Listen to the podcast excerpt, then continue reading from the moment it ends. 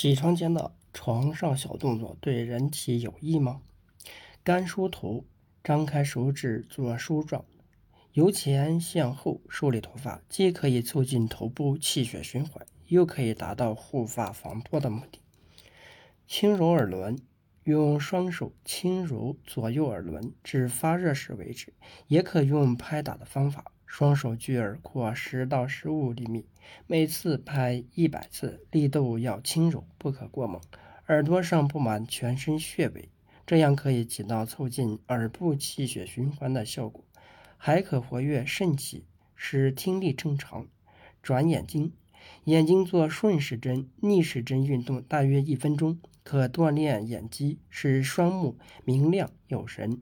扣指，凝神静心。口唇紧闭，全身放松，上下齿有竭力的互相轻扣，大约做一百下，可以起到固齿生津的效果。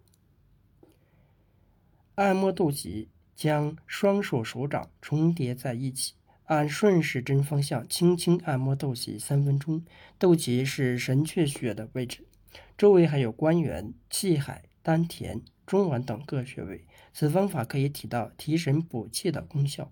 收腹提肛，反复收缩，使肛门上提，可提到防止痤疮的效果。左右翻身，躺在床上向左向右翻身一分钟，可锻炼脊柱大关节和腰部肌肉。摩搓掌心，脚心为肾经。涌泉穴的位置，手心为劳宫穴的位置。以手心按摩脚心一百次，可使阴阳合抱，从而起到补肾强心的效果。伸屈四肢，四肢做伸屈运动，可促使气血迅速回流到全身，对预防心脑血管疾病、增强关节的灵活性有很好的效果。做完这些运动后，天基本上就已经大亮。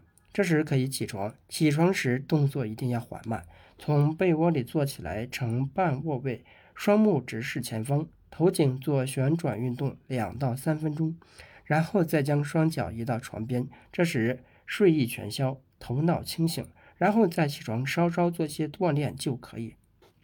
古人提出早睡早起的概念，是要我们遵循自然界的规律。而若过早起床，就是对自然规律的一种破坏，所以不妨在床上多躺几分钟，既可避开早寒，又可静养阳气。想要长寿，就从建立科学的养生观开始吧。